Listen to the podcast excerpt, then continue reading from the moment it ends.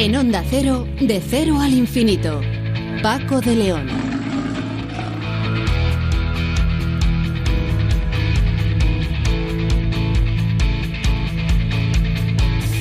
Señoras y señores, muy buenas madrugadas y bienvenidos a esta cita semanal que tenemos aquí en Onda Cero para hablar de lo que más nos gusta y para realizar este vuelo por el conocimiento de cero al infinito con la intención de conocer aquellas cosas de las que hemos oído hablar pero que no tenemos muy claras. Bueno, hoy vamos a empezar felicitando esta casa a Onda Cero 30 años. Hay que ver cómo pasa el tiempo, ¿eh? desde aquel ya lejano 1990 cuando esta cadena de emisoras empezó su andadura en los medios de comunicación. Eh, felicitaciones, por lo tanto, a todos los compañeros, a toda la cadena y por supuesto a, mí mismo, ¿no? que también he participado durante todos estos años, desde el principio. Aquí estaba y aquí continúo, al menos de momento. Vamos a empezar hablando con Elsa Santaolalla, que es profesora de Ciencias Humanas y Sociales de la Universidad Pontificia de Comillas, que nos va a hablar sobre la nueva cátedra STEM que está pensada para relanzar el papel de la formación profesional técnica, fundamentalmente en las mujeres. ¿Qué quiere decir este acrónimo STEM? Pues ciencia, tecnología, ingeniería y matemáticas, es decir, toda aquella formación que tiene que ver con la investigación, con la ciencia y con la tecnología, por supuesto incluida la matemática. Eh, con Sonsoles Sánchez Reyes nos vamos a ocupar hoy de recordar la historia del conde de Orgaz, al hombre que enterraron dos santos con Manuel de León, matemático, profesor de investigación del CSIC y fundación del Instituto de Ciencias Matemáticas, vamos a hablar de cuál ha sido, cuál está siendo el papel de las matemáticas en la pandemia. Aunque en un principio no lo parezca, las matemáticas son fundamentales en esta, en esta pandemia, en esta mm, crisis sanitaria del, del coronavirus, porque sirve para tener datos mm, contrastados, datos recientes y poder ir avanzando en todo lo demás. Vamos a hablar también con Cristina de la Puente, que es investigadora en el Instituto de Lenguas y Culturas del Mediterráneo y, Oriente Próximo del CSIC y a su vez autora del libro Islam e Islamismo, para saber si ambos términos, Islam e Islamismo, quieren decir lo mismo, o por ejemplo si árabe es sinónimo de musulmán. Es un tema interesante y le vamos a dedicar unos minutos aquí en De Cero al Infinito. Con José David de la Fuente hablaremos de los números naturales y de su relación con la música. Ya en Héroes sin capa hablaremos con el responsable de la Red Nacional de Psicólogos para la Prevención del Suicidio. Eh, ¿Sabe usted, conoció usted que cada día en España, a mí me ha dejado eh, los pelos de punta el dato, cada día en España se producen una media de 10 suicidios, cada día, insisto. Y como invitado musical, vamos a tener a una, a una banda singular que triunfó hace ya unos cuantos años y que hoy queremos recordar con el pilotaje del comandante Nacho García en los mandos técnicos de la Enterprise, Asfalto.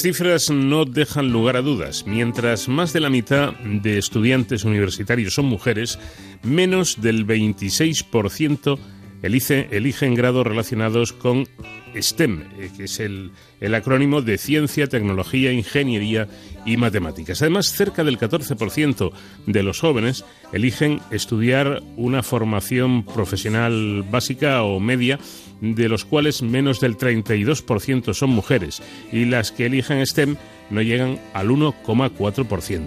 Bueno, son datos demoledores de la nueva cátedra Mujer STEM de comillas ICAE, que va a analizar e intentar eh, paliar eh, estas cifras preocupantes por las que precisamente se interesó hace unos días Su Majestad la Reina durante la recepción al equipo de trabajo de esta cátedra. Elsa Santaolalla es profesora de Ciencias Humanas y Sociales de la Universidad Pontificia de Comillas y coordinadora de esta nueva cátedra STEM. ¿Qué tal, Elsa? Buenas noches. Buenas noches. Eh, gracias por atendernos y por, por, por explicar esta problemática que has planteado con tantas cifras. Vamos a ver, ¿cuáles son los, los objetivos que persigue esta nueva cátedra? Pues mira, si te parece, antes de, de empezar con los objetivos y solamente porque creo que puede hacer eh, falta explicar a, a la audiencia un poco qué es una cátedra, Sí. eh, si te parece, empezamos por ahí. Venga.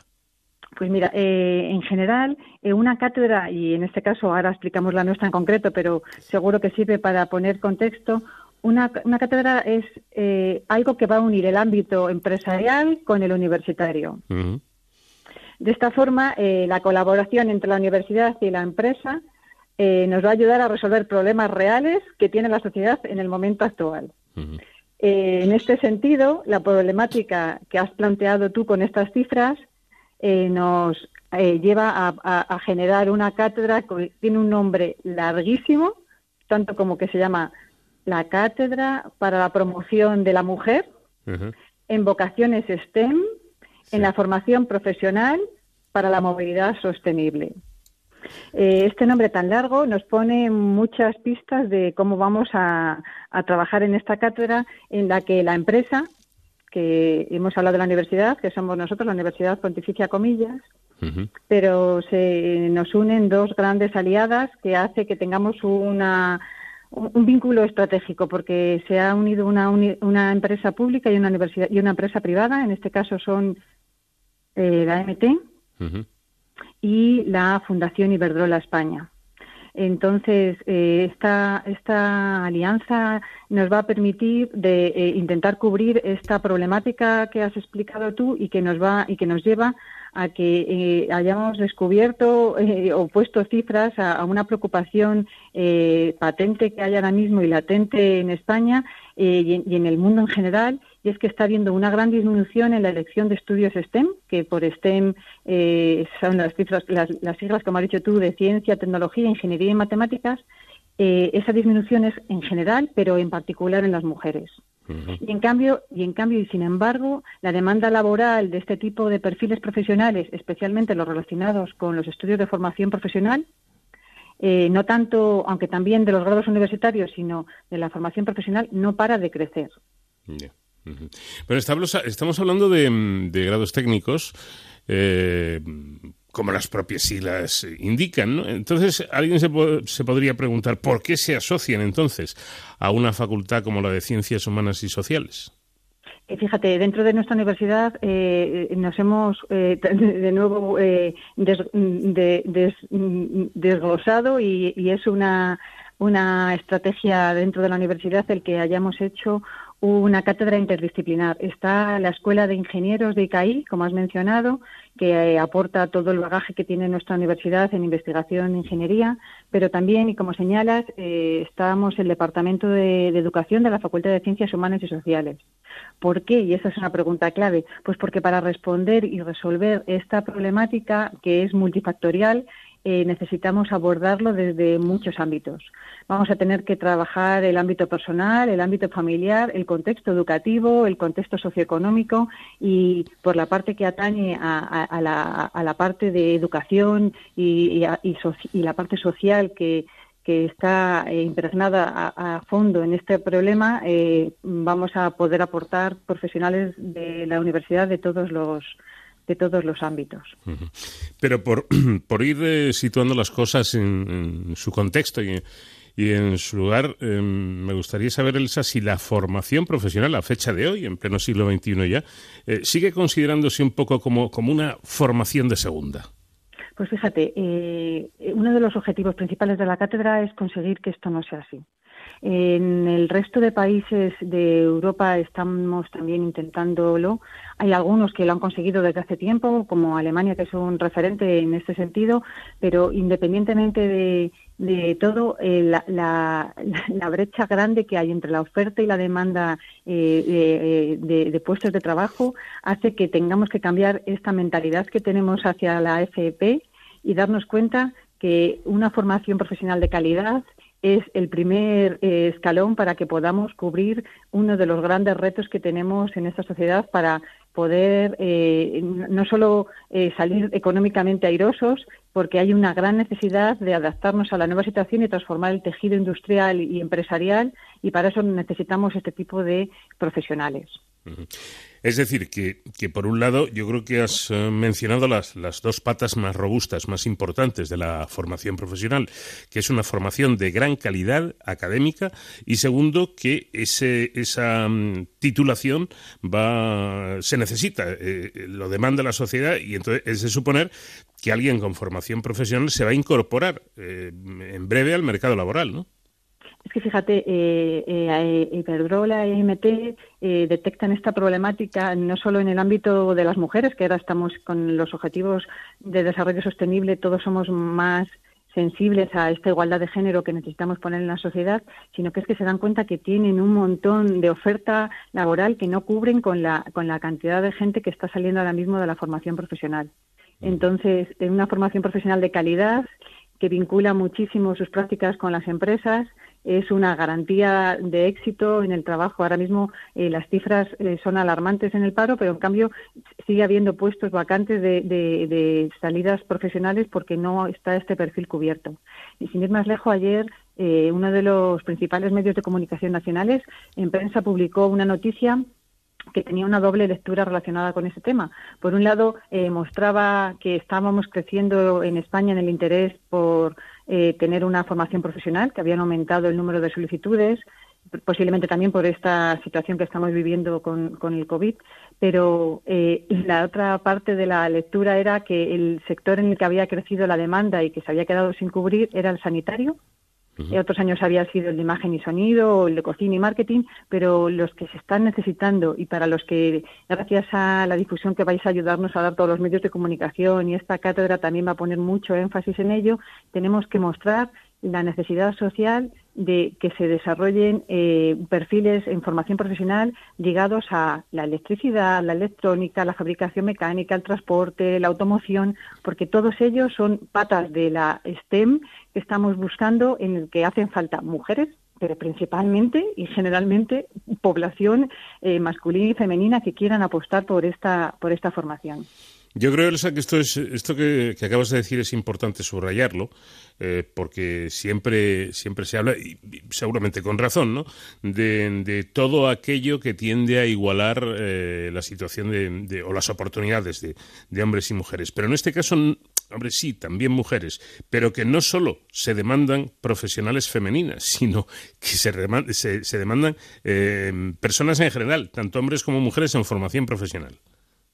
Claro, eh, es verdad que cuando algo empieza a coger prestigio dentro de la sociedad y de un reconocimiento social, eh, en los tiempos que vivimos, pues vamos a promover que acuda gente en general, como hablas tú, tanto hombres como mujeres. Es verdad que hay sitios en los que la mujer eh, se hace eh, más patente su, su falta de presencia y, en cierto modo eh, MT y Verdrola detectan que todavía si tienen problemas en general para encontrar profesionales para estos puestos eh, laborales que ellos ofrecen, eh, todavía es mayor la carencia en mujeres, pero claro, es que no solo es que ellos tengan ese problema, es que las cifras que has presentado tú al arranque de nuestra presentación eh, demostraban que es que lo que eso es un milagro es que tengan algunas, porque es que no las hay. O sea, ahora mismo nos tenemos que poner con lupa a encontrar las mujeres que deciden vincular sus estudios eh, a, las tres cosas juntas, formación profesional, ámbito STEM y, y, bueno, en cierto modo que además luego coincida que seas mujer.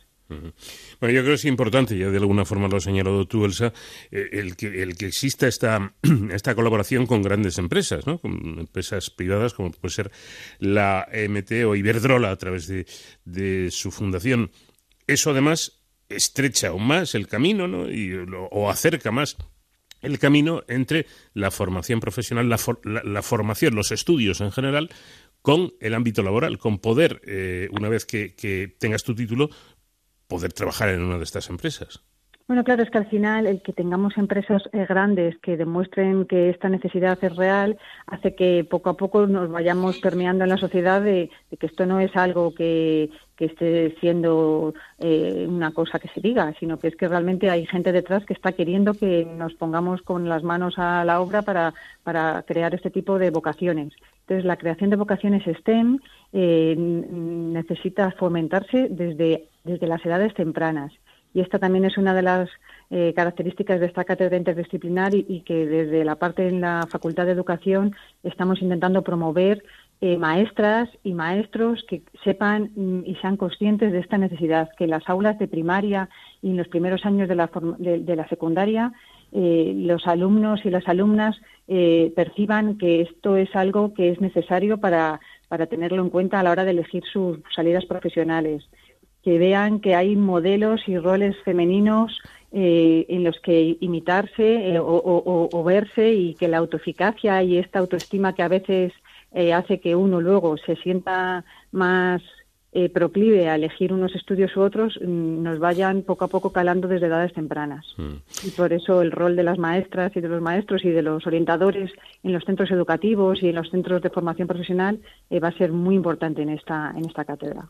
Hablabas de vocaciones. ¿Cómo hay que potenciar precisamente el despertar de este, de este tipo de vocaciones? Pues, eh, como mencionaba antes, eh, en algún momento, el hecho de que haya en esta problemática muchos ámbitos eh, implicados hace que casi nadie pueda escurrir el bulto. Mm. Este problema no se va a resolver de la noche a la mañana, va a tener un recorrido a corto, medio y largo plazo el de largo plazo, a lo mejor lo he dibujado un poco al hablar de que las edades tempranas desde el aula de, eh, primaria y de secundaria tiene que empezar a trabajarse, pero también hay una parte en la que la familia eh, tiene que ayudar a que eh, se vaya mm, quitando ciertos estereotipos que a veces hacen que veamos que hay unas carreras que, mm, que son más eh, masculinas o más femeninas, esto tiene que ir desapareciendo. También eh, es muy importante que los medios de comunicación vayáis difundiendo estos mensajes. Es imprescindible que vayamos dándonos cuenta o difundiendo el carácter social, la dimensión social que también tienen todas estas profesiones STEM, porque hay muchas veces que vinculamos el STEM con cosas muy frías y hay mm, gente que quiere vincular su formación o su su salida profesional con cosas con una dimensión social de utilidad que si no somos capaces de mostrarla, pues puede parecer que así estamos quitándole el, eh, eh, factor de recorrido a, la elección de, ciertas personas. Recuerdo que hablando contigo, Elsa, me ponías un ejemplo que yo creo que es bastante gráfico. Me decías, por ejemplo, en el, ámbito de la automoción, eh, pues parecía que era un trabajo poco femenino, por eso que hay que mancharse las manos y demás. Primero, eso es una tontería, como un piano. tanto el hombre como la mujer se puede manchar las manos siempre y cuando después se las lave, que es lo verdaderamente importante, ¿no? Eh, pero, pero añadía, si, si es que ya prácticamente ni te manchan las manos, porque eh, con los ordenadores se hace prácticamente todo.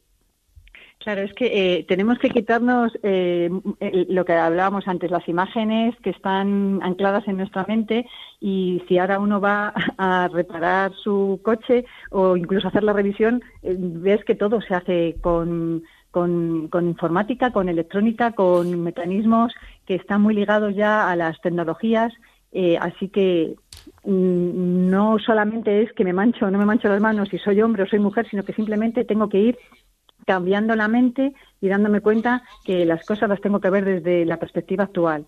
Y para eso eh, las empresas tienen que ayudarnos a verlo, a, a mostrarlo y Verdrola y MT están implicados en este cambio y nos van a abrir sus puertas y vamos a preparar eh, talleres y visitas a, sus centros para que tanto los chicos como las chicas vayan viendo en, qué consistiría todo esto que estamos hablando para poder promover la automoción, la mecánica, la sostenibilidad y la movilidad sostenible, que a fin de cuentas eh, son muchas de las cosas que van a hacer falta para cambiar la sociedad actual a, los nuevos retos que se nos van a, ir enfrentando en los próximos años. ¿Y por qué estas dos grandes empresas, tanto MT como Iberdrola, han, elegido vuestra universidad? Pues eh, es verdad que MT y Iberdrola eligen comillas eh, por, por, muchas cosas. Una de ellas, eh, que duda cabe, pues tenemos un prestigio en investigación por el largo recorrido que también tiene eh, la, la escuela de ICAI con ingeniería, pero también tenemos una preocupación eh, por la mejora de la sociedad, buscamos eh, la excelencia, no, queremos ser excelentes, queremos ser los mejores para el mundo y querer eh, promover esta mejora de la sociedad hace que también se hayan acercado a nosotros para buscarla. Y mm, hay ciertas actividades que ya llevamos desarrollando desde hace mucho tiempo que han provocado que seamos a lo mejor un referente no sé si conocéis eh, los campus tecnológicos de ICAI que preparan eh, a, vocaciones de niños y niñas desde hace ya muchos veranos y que cada vez se han ido aumentando las cifras de niñas que acuden a ellos. Eh, tenemos también algunas otras actividades desde la Facultad de Ciencias Humanas y Sociales, un grupo de investigación que se llama STEM Talent School, que hemos estado realizando también informes para la Comunidad de Madrid con los colegios del sello STEM para promover todo este desarrollo de, vocaciones hacia la ciencia. Mm, bueno, en cierto modo eh, llevamos un recorrido como para que seamos un referente o de, hayamos demostrado que tenemos mucho interés en, seguir promoviendo la investigación y las acciones en, este campo. ¿Cómo fue la, acogida por parte de, Su Majestad la Reina Leticia? Eh, sabemos que es una persona, una mujer eh, muy interesada por todos los temas culturales y de, y de educación. ¿Qué apoyos ofreció? Pues fíjate, eh, la verdad es que el encuentro fue muy interesante porque no solamente, en cierto modo, estuvo promovido por ella, que en la época de la primera, del primer confinamiento grande que tuvimos, eh, tuvo un contacto con MT Iberdrola, tuvo un contacto con MT para saber cómo estaba funcionando MT en, plena en plena pandemia y en plena en pleno confinamiento y a partir de ahí surgió su preocupación por cuántas mujeres tenéis en, en plantilla y eso removió conciencia dentro de MT es otra problemática que también ya tenía eh, en, su, en su mente eh, eh, Iberdrola y, y, y eso unido a que Su Majestad es la Mm, abanderada de muchos eh, cursos eh, inaugurando la formación profesional, pues se juntaban muchos factores que hacía que nuestra cátedra pudiera ser de su interés y por eso eh, acogió muy bien la presentación y nos mostró su, su apoyo, vamos, su ayuda, nos pidió que siguiéramos informándola de los avances y que contáramos con su mm, complicidad para las acciones que fuéramos a hacer en las que ella pudiera ser una, un referente para, para promover todo, todo esto que estamos intentando dar a conocer.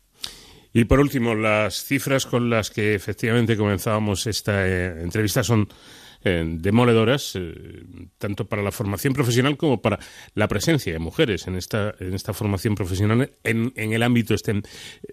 ¿Hay alguna hoja de ruta, algún calendario, por lo menos algo previsto para que estas cifras vayan en aumento?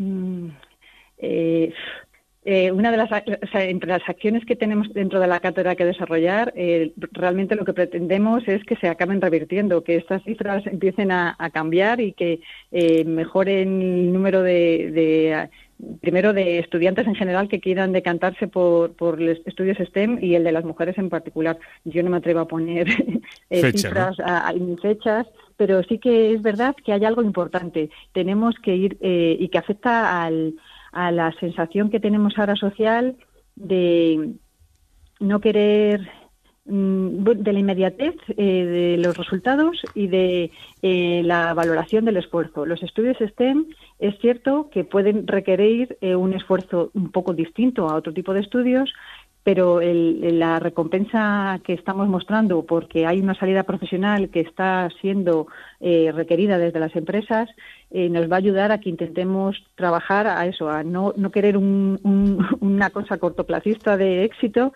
sino trabajar poco a poco porque esto vaya asentándose en, nuestra sociedad y, queramos darnos cuenta que el esfuerzo merece la pena. Bueno, pues tiempo al tiempo, como debe ser, y en cualquier caso, enhorabuena por esta iniciativa. Elsa Santolaya, profesora de Ciencias Humanas y Sociales de la Universidad Pontificia de Comillas y coordinadora de esta cátedra STEM. Gracias por haber estado con nosotros. Pues muchas gracias también a vosotros. Buenas noches.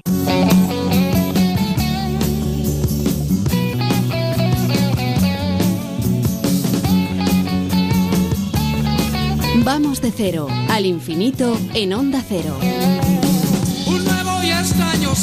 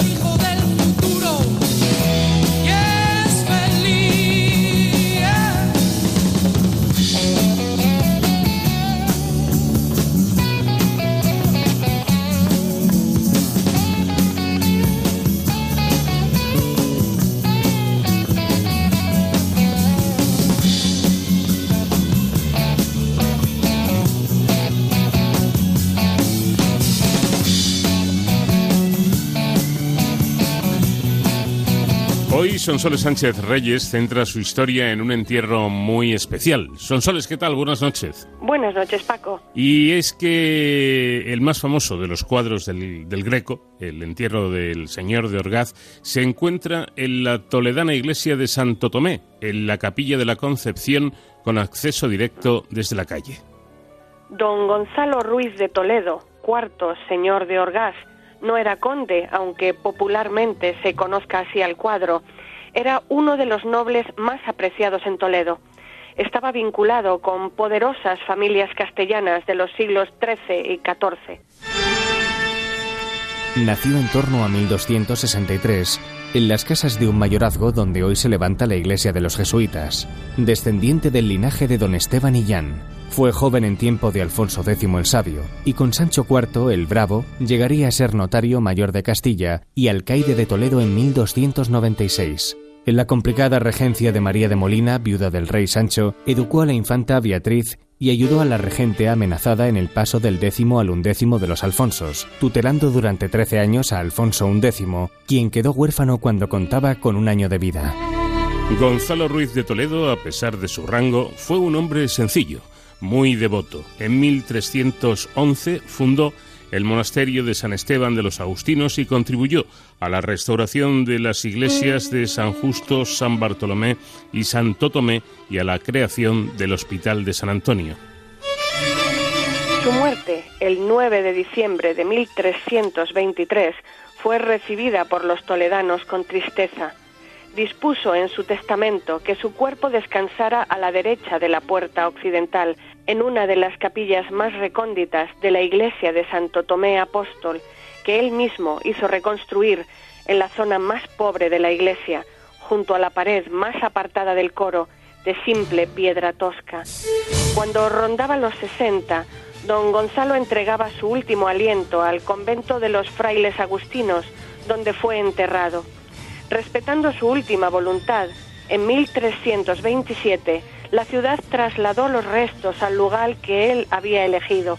El cortejo que llevaba su cuerpo por las calles de la ciudad fue acompañado por numerosos nobles, amigos y clero. Según escribe Luis Hurtado en el siglo XVII, en la capilla posteriormente se enterró a su esposa, cuya lápida rezaba, aquí yace doña María González, hija de Fernán González de Mena, mujer que fue de don Gonzalo Ruiz. Esta dueña fue buena y honrada, y de buena vida y sierva de Dios. Finó al 15 de febrero era de 1346.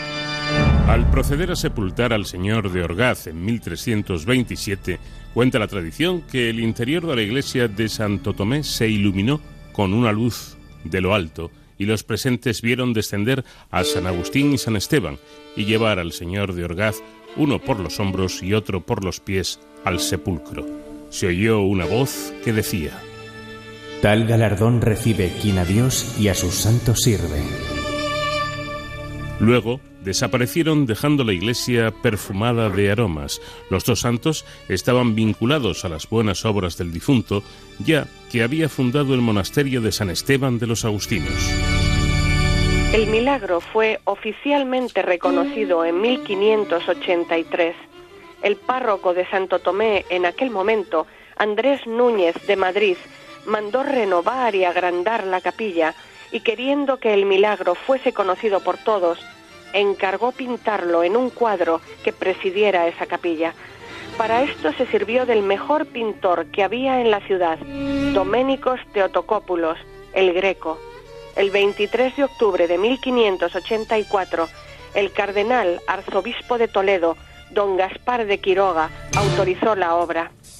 Don Gonzalo había dejado en su testamento que el pueblo del que era señor, Orgaz, debía pagar anualmente a la parroquia de Santo Tomé ocho pares de gallinas, dos carneros, dos cueros de vino, dos cargas de leña y ochocientos maravedíes para sostenimiento de los sacerdotes y la atención de los pobres.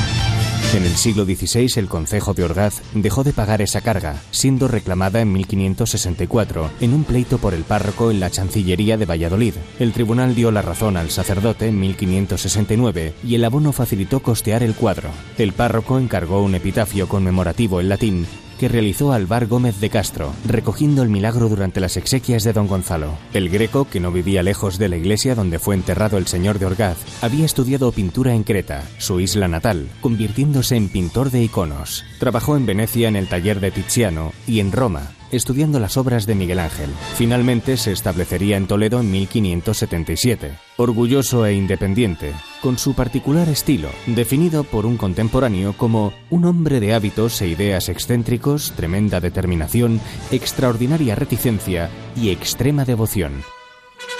El 15 de marzo de 1586, el Greco firmaba un contrato fijando la iconografía de la zona inferior del lienzo.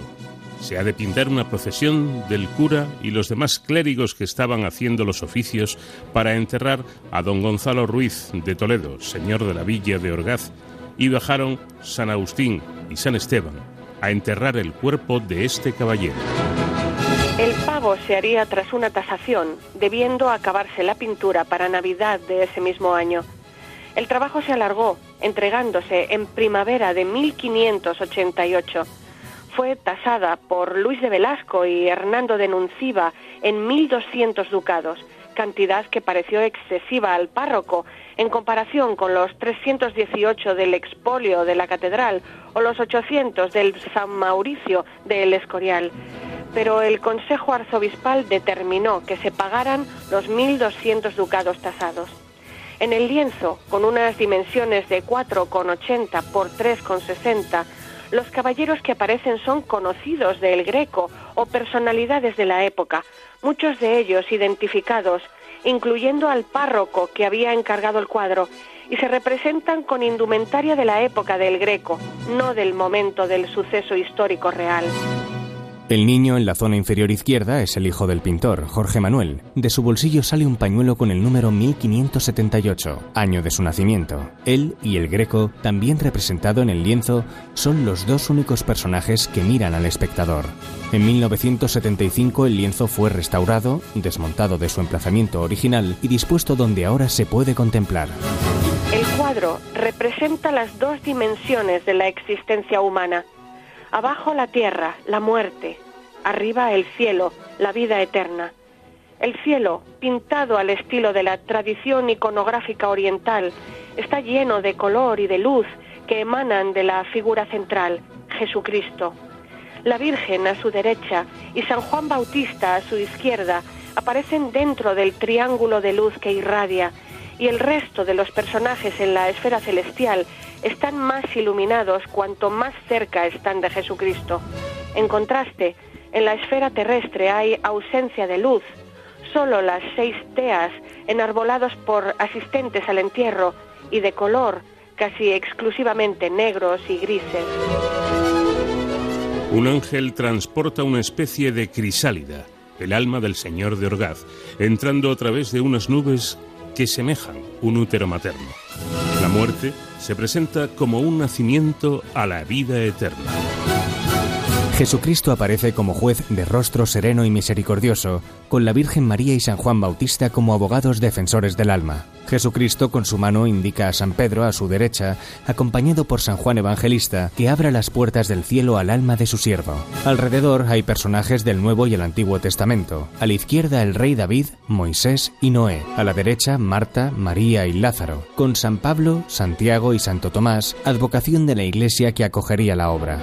En la gloria celestial, el Greco retrató a Felipe II con barba blanca y probablemente al cardenal Tavera o a Gaspar de Quiroga con mitra blanca y al Papa Sixto V. Tras casi siete siglos bajo tierra, el sepulcro de Gonzalo Ruiz de Toledo, señor de Orgaz, apareció en 2001 en la iglesia de Santo Tomé, justo debajo del cuadro del Greco que representa su enterramiento, gracias al empeño del párroco Demetrio Fernández, tras solicitar los permisos al arzobispado y a la Dirección General de Patrimonio para realizar una cata. El arqueólogo Ramón Villa, que dirigió este equipo de investigación, afirmó que al abrir el suelo encontraron una esquina de la tumba y parte de un muro que pertenece a una calle de Toledo del siglo XIV. A poca profundidad está el sencillo sepulcro de Gonzalo Ruiz de Toledo, de granito y yeso. El esqueleto apareció completo con restos de tela, cuero y un broche de metal, y junto a restos de otras 13 personas, que podrían ser su mujer, sus hijos y un amigo íntimo de la familia. El sepulcro donde permanecen los restos del señor de Orgaz fue sellado con su losa original, restaurada por el escultor Pablo Costilludo con granito de cuerva gris nava para los trozos que faltaban. A la vista queda la losa original y una placa de mármol gris colocada tras la restauración en la que puede leerse Gonzalo Ruiz de Toledo, señor de Orgaz, notario mayor de Castilla. El cuadro del Greco, aunque el primero y más famoso, no es la única obra de arte que representa el milagro ocurrido en el entierro del señor de Orgaz. Existe otro lienzo con el mismo título, El entierro del conde de Orgaz, pintado por el asturiano Miguel Jacinto Meléndez en 1734 y propiedad del Museo del Prado, aunque no expuesto al público. Bueno, pues la historia de este personaje histórico del señor de Orgaz y por ende también de, ese gran pintor que fue el, el, Greco. La próxima semana más. Gracias como siempre, Sonsoles. Un fuerte abrazo. Otro muy grande para vosotros. De cero al infinito.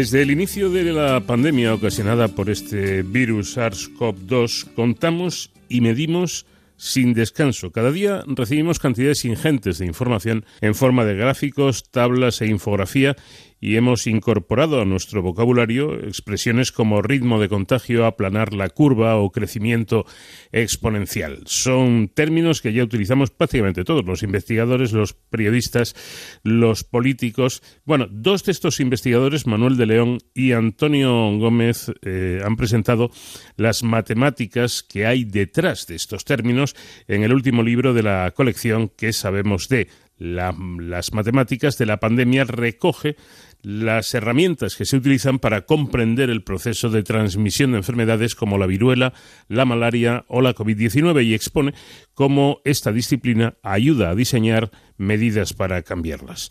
Manuel de León, ¿qué tal? Muy buenas noches. Hola, buenas noches. Bueno, por ejemplo, explican ustedes uno de los instrumentos básicos con los que trabaja la comunidad científica para reconocer el impacto de una epidemia. Es lo que llaman el número de reproducción básico, RO. ¿Qué es exactamente? Eso es la media de contagios que puede producir una persona infectada. Y como es un número que se calcula desde un principio, pues eh, es más, más interesante otro número, que es que eh, lo que llamamos el número de reproducción efectivo, que va variando conforme se va propagando la, la epidemia, en este caso esta pandemia. Estos valores son, son cambiantes, los de, los de mm, el número de reproducción eh, efectiva, no, el segundo. Eh, sí, el, sí, hay el, básico y luego el efectivo. El, efectivo. y es, este, este va, cambiando al ritmo de los contagios de la enfermedad. Claro, eh, porque se va produciendo pues una serie de circunstancias que van modificando ese, ese factor eh, pues por ejemplo, pues si hacemos confinamientos, etcétera, depende de muchas de muchas circunstancias. Por eso eh, el énfasis en que ese, ese factor, ese número eh, baje. Porque cuando baja por está debajo de uno, pues entonces la cosa va bien. ¿no? Es buena señal. Eh, vamos con otro asunto, los modelos, que constituyen otra de, las herramientas matemáticas más utilizadas para, para el estudio de epidemias. El, libro ocupa eh, buena parte de sus páginas en, en contar el modelo SIR y yo, eh, yo sé, yo tengo entendido que la teoría de modelos eh, es ya algo para iniciados, son, son asuntos muy complejos. Haciendo un esfuerzo didáctico, ¿nos podría explicar, Manuel, en qué consiste? Ese es uno de los modelos que, explicamos, pero explicamos otros otros modelos porque no, es el único. Este es un modelo que se basa en, lo que llamamos matemáticas ecuaciones diferenciales, que lo que nos dice es cómo cambia una cantidad respecto a otra, o en general cómo cambia una cantidad respecto al tiempo. Entonces, la manera de concebirlo es muy sencilla. Es como si tuviéramos tres cajas, la caja de personas susceptibles de ser contagiados, que en principio somos todos, las personas, otra caja donde están las personas que están infectadas y otra caja que son las personas que se van recuperando de la, de la infección. Y entonces lo que describimos es cómo se pasa de una caja a otra. Y eso se pasa pues por unas ecuaciones y esas ecuaciones son las que nos permiten eh, ir eh, viendo cómo va evolucionando la, epidemia. Luego lo que ocurre es que luego se pueden añadir, se pueden añadir eh, más cajas pues para tener en cuenta pues otros tipos de cosas. La, pues en los periodos de cuarentena, el periodo de incubación de la enfermedad, etcétera. Entonces se va complicando y se van poniendo más cajas y bueno, pues el modelo se va perfeccionando. Pero dicen ustedes que el modelo SIR eh, por ahora está muy alejado de la realidad, entonces ¿para qué eh, serviría? no, vamos a ver, no es que esté alejado de la realidad. Eh, los modelos cuanto más sencillos, más eficaces suelen ser. lo que ocurre es que no es el único modelo y ningún modelo es es perfecto porque depende de, muchos factores. Por ejemplo, pues una de las cosas que se puede incluir en el modelo, eh, una enfermedad como esta no afecta de la misma manera según los diferentes grupos de edad. Bueno, pues eso se podría incorporar en el, en el, en el modelo. Eh, es decir, no hay, no hay un modelo que sea perfecto. El modelo en sí, mejor dicho, el modelo en sí siempre es perfecto. O sea, el modelo, lo que ocurre es que los resultados que dan pues dependen de muchas circunstancias, de los datos, mm. de cómo se estimen los parámetros que se utilizan, etcétera. Entonces, en ese sentido, pues los resultados se van a ajustar a lo que vemos, pero nunca van a ser exactos. Eso no, eso es imposible. Y llegamos a, lo que ustedes llaman serie series temporales. ¿Qué es una mm. serie temporal? Una serie temporal es algo tan sencillo que, por ejemplo, si alguien hay una, una web que se llama embalses.net que te va diciendo eh, cuál es la, el, grado de cuál es la cantidad de agua que tienen los, los pantanos que hay en España. Sí. Y está por cuencas, etcétera. Bueno, pues lo que se va haciendo es cada día se toma una medida y se va viendo cómo va variando esa medida a lo largo del tiempo y entonces hay una serie de instrumentos estadísticos para hacer medias, eh, por semanas o de tipo más complejo que te van dando información de por dónde va, de cuál es la tendencia de esa serie temporal. Pero mm. simplemente es, eh, tomo los datos hoy, los tomo mañana, los tomo pasado, etcétera, y voy viendo cómo va evolucionando y voy eso, eh, pues con una serie de instrumentos matemáticos, pues viendo cómo a, dónde va, a, dónde, vamos a llegar. ¿Y, cuál sería la asignatura pendiente en la, en la matemática aplicada a la pandemia? Yo creo que, que matemáticamente hay muchísimos instrumentos desde muchos puntos, de, desde muchas eh, áreas de las matemáticas. Y eh, se, han utilizado, hay montones de centenares, miles de artículos de investigación que se han escrito antes de esta pandemia y durante esta, esta pandemia para tratar esta, este caso particular.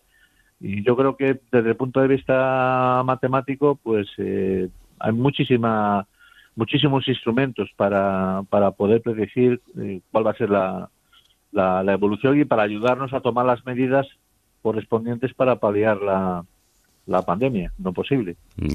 Eh, volvemos a, a, lo de la ingente cantidad de datos que estamos manejando todos, por supuesto, en primer lugar los investigadores, pero, pero el público en general, pues simplemente al escuchar la radio, ver la televisión o leer un periódico, eh, hay cantidad de infografía, de datos, de, de, escalas y, yo no sé si toda esta ingente cantidad de datos que, que se están recogiendo eh, se están recogiendo y tratando adecuadamente.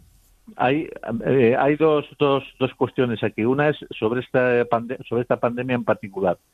Eh, desde el principio hay que diseñar una metodología para la recogida de datos. Eh, ¿Qué ha pasado en España y en muchos otros países? Pues que esa metodología no ha sido, pues a lo mejor todo lo completa que podía haber sido. Y en nuestro caso, pues estamos recibiendo, estamos recibiendo, eh, pues eh, eh, datos de todas las comunidades autónomas que a su vez lo reciben de sus hospitales. Entonces, bueno, pues aquí eh, probablemente desde el principio había que haber diseñado una mejor metodología para recoger los datos. Y luego, en segundo lugar, no se puede cambiar de metodología porque entonces lo que se ha hecho con los modelos no vale, hay que empezar otra vez de cero y eso es muy peligroso.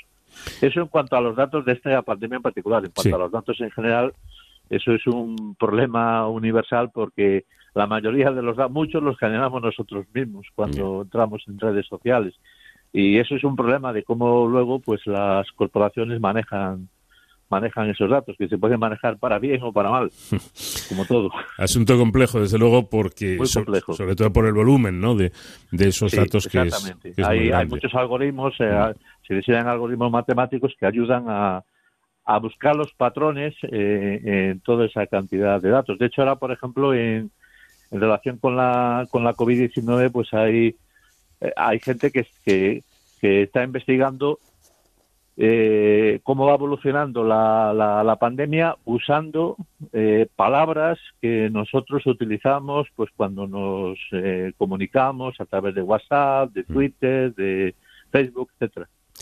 En fin, todo... se puede sacar información de ahí. Exacto. Todo esto, o parte de eso, está recogido en este eh, libro del que Manuel de León es coautor, Las matemáticas de la pandemia. Manuel, mm, profesor de investigación del CSIC y fundador del Instituto de Ciencias Matemáticas, gracias por habernos atendido. Muy buenas noches. Buenas noches y muchísimas gracias a vosotros por difundir el libro, que lo que queremos es que la gente lo lea pues, para que entienda un poquito más toda esa información que le llega cada día.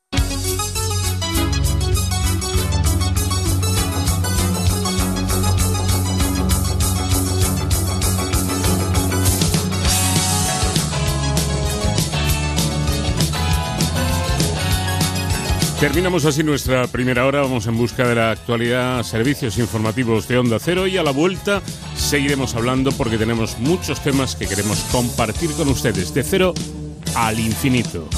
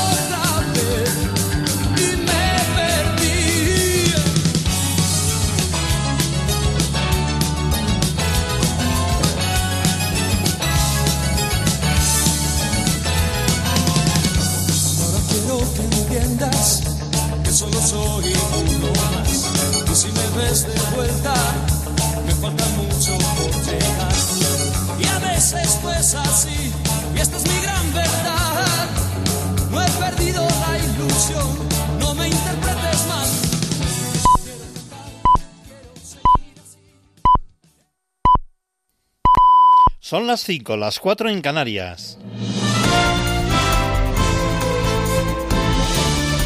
Noticias en Onda Cero. Hola, buenas noches. El rey Felipe VI guarda cuarentena por haber tenido contacto esta semana con una persona que ha dado positivo por coronavirus. El monarca ha dado negativo en la prueba PCR que le han realizado este viernes, pero va a continuar con la cuarentena. Paco Paniagua. Lo ha confirmado la Casa del Rey. Efectivamente, la prueba que se le ha realizado ha dado negativo. Felipe VI permanece en cuarentena preventiva desde el pasado lunes tras haber estado en contacto con una persona positiva el domingo. Esta mañana, precisamente, el rey se excusaba por no haber podido intervenir presencialmente en el quinto foro sobre el Mediterráneo que se celebra en Barcelona. Desafortunadamente, mi intención y planes iniciales eran estar presente físicamente hoy en Barcelona, pero se han visto frustrados por tener que estar confinados confinado de manera preventiva debido, como saben, a la pandemia. Déjenme desearles, eso sí, a todos buena salud. La zarzuela aclara que, no obstante, después de este negativo y siguiendo las normas sanitarias, el rey va a completar la cuarentena de 10 días, tal y como estaba establecido. Continúa el debate sobre la armonización fiscal abierto esta semana por el portavoz de Izquierda Republicana, Gabriel Rufián. Este viernes le ha respondido el presidente del Partido Popular, Pablo Casado. No tiene mucho sentido que partidos políticos que se autodenominan independentistas como Esquerra Republicana de Cataluña quiera ir contra el margen de las autonomías para decidir cuáles son sus propios impuestos. Y no tiene mucho sentido que un partido que se autodefine como federal esté poniendo en duda que haya otros regímenes fiscales como los que, por ejemplo, hay en España, consagrados por la Constitución en el caso del concierto vasco, el convenio de Navarra o el régimen económico fiscal de las Islas Canarias. Por su parte, el presidente de la patronal, Antonio Garamendi, está sorprendido con la propuesta independentista. Comparando en algún caso dos comunidades con un PIB parecido, es sorprendente que una eh, recaude más que otra. Y eso también igual cada uno también se tiene que mirar qué es lo que hace porque las inversiones van a los sitios donde tengan más estabilidad. Es decir, que no solo un planteamiento de impuestos, sino un planteamiento de estabilidad. Por su parte, la presidenta de la comunidad madrileña, Isabel Díaz Ayuso, ha estado de viaje oficial en Cataluña y en Aragón, y desde allí ha insistido en que va a pelear para defender la política fiscal de la comunidad madrileña. Dudo que muchos de ellos quieran lo mejor para Cataluña, sino lo peor para Madrid. Si quisieran lo mejor para los catalanes, estoy convencida de que harían las cosas de otra manera. Han estado también arremetiendo contra el, modelo fiscal en la Comunidad de Madrid, que es algo, desde luego, que vamos a pelear con uñas y dientes, y ya lo dije, porque seremos la peor pesadilla de quien pretenda hacer lo mismo con las familias madrileñas o con cualquier español que viene a Madrid huyendo precisamente de estos modelos. Aprovechando que la presidenta madrileña estaba fuera de la región, el presidente del gobierno, Pedro Sánchez, ha cambiado su agenda de forma urgente para visitar los laboratorios del Hospital de la Paz de la capital. Primera visita a un centro hospitalario desde que comenzara la pandemia y fue recibido con fuertes abucheos.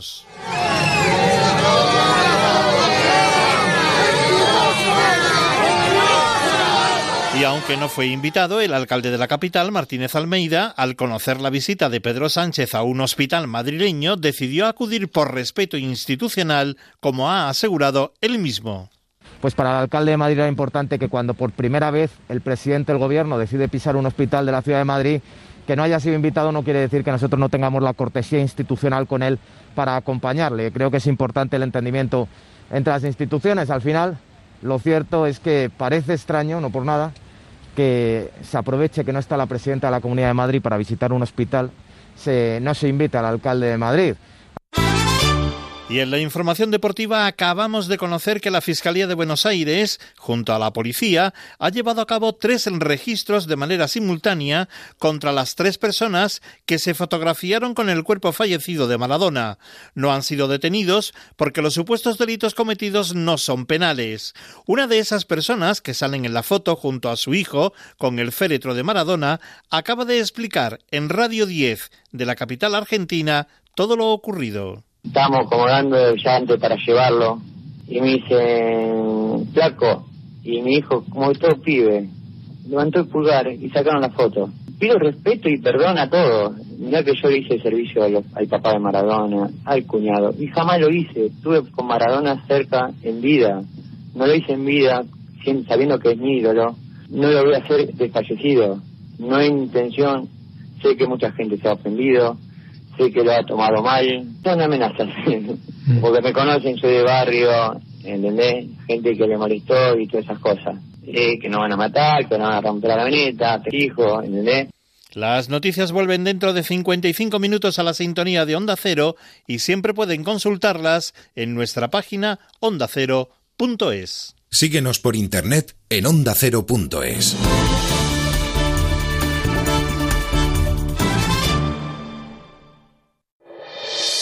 Este sábado en Radio Estadio, una jornada de liga que puede ser muy excitante. Chique lo tiene pegado al cuerpo. Yo creo que pasó de rozadillo. Sale rechazado del muslo. Da la Eso es, de la cadera o el muslo alto. Y sí, Me estoy excitando.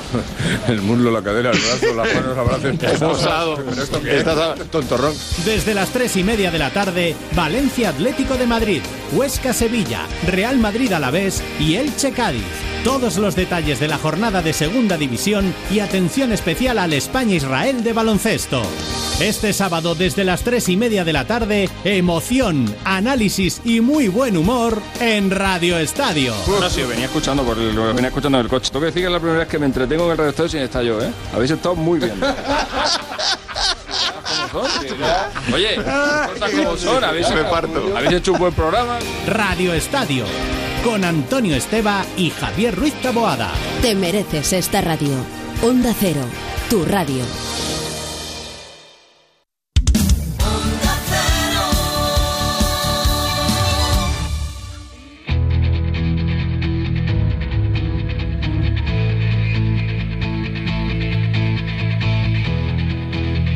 En Onda Cero, de cero al infinito. Paco de León.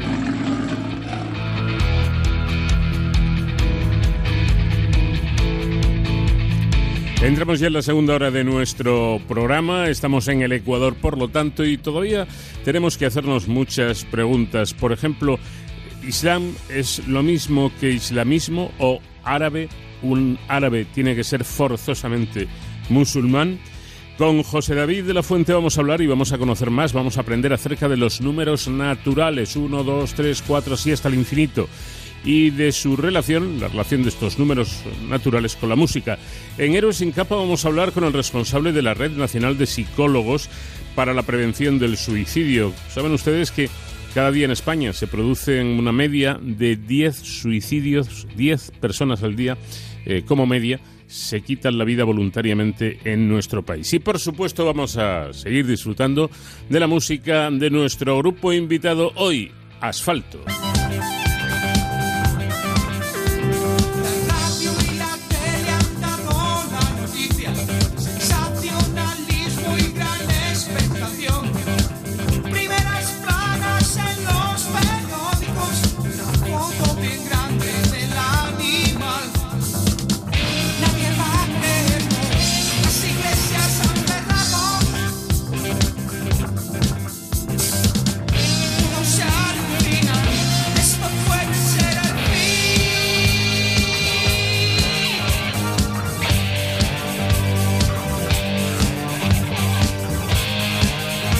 Cristina de la Puente es investigadora en el Instituto de Lenguas y Culturas del Mediterráneo y Oriente Próximo del CSIC y autora del libro Islam e Islamismo y escribe lo siguiente en su blog.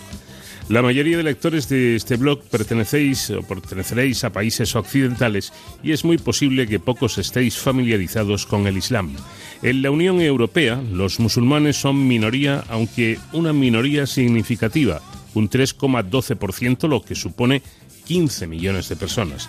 Sin embargo, el reparto es desigual y hay naciones donde se duplica ese porcentaje, un 6% en Francia y Bélgica y un 4% en Alemania, por ejemplo. En 2017 en España se calculaba que había un, trein- un 3,6% de musulmanes, pero su reparto regional también era desigual, porque dejando al margen Ceuta y Melilla, donde el porcentaje es eh, lógicamente muy elevado, la mayoría vive en Cataluña, cuya población musulmana alcanza casi el 7% del total, el 11,1% en la provincia de Gerona. Por consiguiente, no es extraño que exista confusión con ciertos términos que son necesarios para comprender el mundo islámico, para interpretar la información que nos llega al respecto, así como para deshacer tópicos. Para empezar, Islam, ojo, Islam no es islamismo y árabe no es sinónimo de musulmán. Cristina de la Puente, ¿qué tal? Buenas noches. Buenas noches. Bueno, pues vamos, si le parece, a empezar por este punto. Dice usted que Islam no es lo mismo que islamismo y árabe no es sinónimo de musulmán.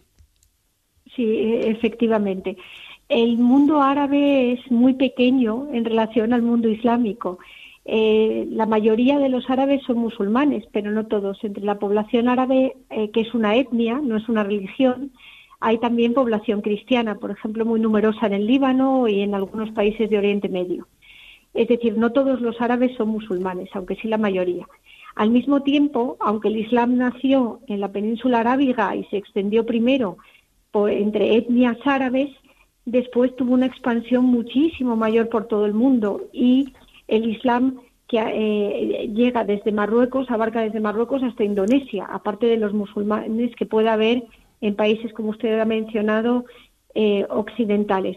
Si pensamos cuál es hoy en día el país con más eh, musulmanes del mundo, casi nadie pensaría en Indonesia, que es efectivamente el país donde más musulmanes hay. La, proporción de musulmanes de la, de la India es eh, gigantesca y hay muchísimos millones de musulmanes en la India o en Pakistán que no son árabes, no son étnicamente eh, árabes. Bueno, entonces parece que queda claro el, el, asunto que, eh, aunque sea un poco repetitivo, pero yo creo que conviene ¿no? hacer esta, esta aclaración. Una cosa es el mundo árabe, donde no todos son musulmanes, aunque sean mayoría, pudiendo haber incluso parte de la población que sea cristiana, y otra es el mundo islámico. Sí, cristiana y judía, porque hay árabes cristianos y judíos, aunque también son pocos, pero eh, es una población importante. Los árabes son una etnia y además tienen unos rasgos culturales propios que a veces no coinciden con los de otros musulmanes del, del mundo. Hay, hay, cuando vemos elementos de las culturas, eh, tanto eh, árabe, que es una cultura semítica, como islámica, tenemos que distinguir si estamos ante un hecho cultural o ante un hecho religioso, que son dos cosas diferentes. Por ejemplo, un ejemplo que se pone muy a menudo, los árabes como semitas, igual que los eh, eh, judíos, son iconoclastas. Eh, no les gusta la representación de imágenes, pero en el resto del mundo islámico ha habido representación de imágenes humanas a lo largo de la historia. Por ejemplo, en el Islam de la India, en el Islam de Turquía, que no son árabes, en, el Islam de Indonesia.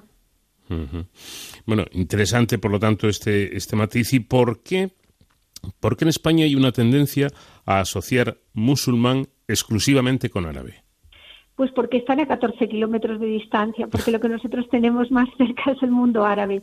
Y cuando eh, eh, eh, los árabes fueron parte de la población de la, de la península ibérica, fueron habitantes de la península ibérica, junto con los bereberes, que no son, que son camitas, no son semitas, eh, durante ocho siglos. Entonces, para nosotros el Islam que tenemos próximo es el Islam del mundo árabe. Entonces, para un, para un español eh, resulta muy confuso. Yo tengo amigos que han viajado a Turquía y me han dicho esto está lleno de, árabes o de o moros, entre comillas, que no tiene por qué ser una palabra peyorativa, porque también es una palabra tradicional dentro de la historia de España para denominar al árabe, y, no, no son árabes ni son turcos, que es otra etnia diferente, aunque sean eh, eh, musulmanes. Por cierto, ya que lo ha mencionado, eh, el término moro, que efectivamente no tiene por qué ser despectivo ni muchísimo menos, el, moro que sería, como, como denominamos aquí al, al, árabe. Sí, durante, durante siglos se, se denominó, ahora por esa tendencia a lo políticamente correcto, se considera que ofende, pero quien conoce bien la literatura española sabe que no ha sido un término ofensivo. Moro viene de, las, de unas tribus de Mauritania y era una manera de designar sobre todo a la población de origen bereber. Eh, por eso se refería mucho a, Marruecos, donde la población bereber es muy, muy numerosa. Pero no tiene por qué ser despectivo y toda la eh, literatura eh, española está llena de referencias a Moro de una manera positiva, sino, simplemente para designar eh, otra etnia. En los últimos años eso ha ofendido a algunas personas o se considera que puede ser ofensivo. Eh, por eso se evita su utilización, pero no tiene por qué serlo y no lo ha sido tradicionalmente para los españoles. Bueno, es que hay quien dice, usted lo sabe perfectamente, eh, que lo del término moro es para, para el, aquel que llega en patera y, y, lo de árabe es para los que tienen pozos de petróleo, cuando me parece que esto no es exactamente así, ¿no? No, no lo fue durante muchísimo tiempo. Es cierto que, en, los últimos años puede haber habido una tendencia parecida o, personas que eh, del norte de África que se hayan sentido ofendidos porque no conocían bien nuestra tradición eh, cultural, nuestro léxico, nuestra literatura. Pero quien conozca un poco la, literatura eh, medieval o la del siglo de oro sabe perfectamente que se utiliza con muchísima frecuencia de forma muy positiva desde, desde el, de los españoles. Eh, pero creo que nos falta un término, Cristina, que sería islamismo. ¿Qué es el islamismo? Bueno, la religión musulmana se denomina Islam, eh, terminada en M. Eh, lo que pasa es que como cristianismo, judaísmo o, budismo terminan en ismo, ha habido una tendencia a llamar islamismo a lo que en realidad es islam, que es incorrecto el, Islam es la religión y quien cree, sigue esa religión se llama musulmán o musulmana. Y el término islamismo se ha acuñado en los últimos años para designar a los movimientos fundamentalistas islámicos, es decir, aquellos eh, musulmanes que quieren que el Islam ocupen todas las instituciones eh, políticas o económicas de un país. Son los fundamentalistas, aquellos que eh, quisieron volver a los orígenes, lo que ellos llaman los orígenes del Islam, que no es exactamente así. Son movimientos reformistas que surgieron primero en el siglo XVIII y luego en el siglo XIX y que fueron eh, teniendo diversas eh, ramificaciones y que se caracterizan porque consideran que el Islam debe ocupar un lugar primordial en las instituciones y en la política sin que haya una separación entre religión, eh, y Estado. Y quienes defienden eso, además de musulmanes, son islamistas, es decir, eh, defienden esa, ese concepto. Es decir, aquellos que quieren imponer el, el, islamismo incluso por la fuerza. Sí, eh, dentro de ellos hay grupos radicales que quieren imponerlo por la fuerza, incluso los llamados grupos yihadistas, que son violentos, muy violentos, y grupos pacíficos, simplemente reformistas, que a través de reformas eh, sociales, políticas o religiosas quieren imponerlo de forma, de forma pacífica. Bueno, lo cierto es que en, en, la actualidad, según comenta usted en su blog, hay más de 1.500 millones de musulmanes en el mundo y además la cifra va al alza. Quizá va, va al alza porque las mujeres musulmanas no pueden casarse con no musulmanes y porque si un musulmán se casa, que ellos sí tienen permiso, para casarse con una mujer no musulmana, los hijos de ese matrimonio se consideran musulmanes igualmente. Sí, bueno, el, Islam es una, es una religión proselitista, como también lo es el cristianismo, y una de las vías que tiene para, para ejercer ese proselitismo, ese convencimiento a los demás y que haya más conversiones, es ese. Eh, dentro de la propia religión se utilizan otros, otros argumentos, eh, como la determinación de la paternidad, que en el caso no, se sabría. Lo importante es que los hijos eh, son siempre musulmanes. y en una sociedad patriarcal, lo lógico es que si se quiere que los hijos sean musulmanes, la mujer no pueda contraer matrimonio con no musulmanes. De modo que ellas no pueden en ningún caso, solo pueden contraer matrimonio con musulmanes y en el caso de los varones pueden contraer eh, matrimonio con eh, eh, mujeres monoteístas, es decir, judías o cristianas. No, no, no sirve cualquier, cualquier religión tampoco. Pero sí, ellos pueden y los niños serán musulmanes. ¿Y en base a qué los hombres pueden y las mujeres no? Bueno, ellos eh, ellos argumentan que eh, en, el eh, caso de las mujeres, como en, la poligamia, si las mujeres tuviesen varios maridos, no se sabría de quién es el hijo y tiene que determinado. Yo creo que proviene de una sociedad, bueno, está en el Corán, la, la, concepción del matrimonio y las normas fundamentales sobre el matrimonio y proviene de una concepción patriarcal de la sociedad en la que se entiende que va a ser el padre el que determine la educación y la religión de los, de los hijos. De hecho, eh, la educación también está controlada por, en, el caso del mundo islámico, por, eh, es patriarcal también. La madre solo tiene control sobre los niños hasta, los, hasta aproximadamente los siete años de edad, que se considera que el niño necesita a la madre, pero después es el padre siempre el que ejerce la custodia y educación de los hijos. Bueno, muy igualitario no parece. No, no lo es. Es decir, no, no se. Eh, en, la religión musulmana hombres y mujeres son diferentes y se considera que tienen diferentes eh, derechos y obligaciones. Sin embargo, hay, hay una cosa que me ha llamado la, la atención. Yo no me he leído el Corán, ¿eh? voy a dejarlo claro, pero usted dice que hay o existen interpretaciones del Corán dentro de los, de los musulmanes, ¿no? Por supuesto, no es un el Corán es un, es un libro religioso, es la revelación de Dios al profeta Mahoma, que es un hombre, es el último de los profetas, pero no se establecen una serie de leyes, sino que eh, es, es, una colección de, de, ideas reveladas, según la creencia de los musulmanes, por el, el propio Dios. eh, eso no significa que eh, eh, estén claras como un código legal, sino que está, han estado desde el principio sujetos a interpretación.